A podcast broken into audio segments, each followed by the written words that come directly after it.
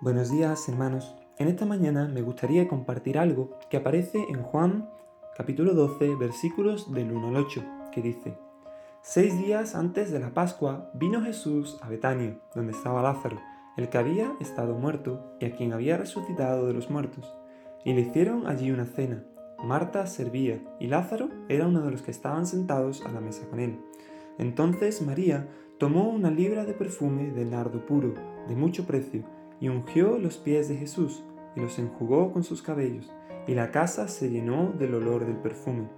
Y dijo uno de sus discípulos, Judas Iscariote, hijo de Simón, el que le había de entregar, ¿por qué no fue este perfume vendido por trescientos denarios y dado a los pobres?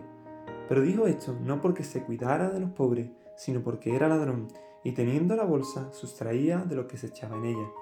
Entonces Jesús dijo, déjala, para el día de mi sepultura ha guardado esto, porque a los pobres siempre los tendréis con vosotros, mas a mí no siempre me tendréis.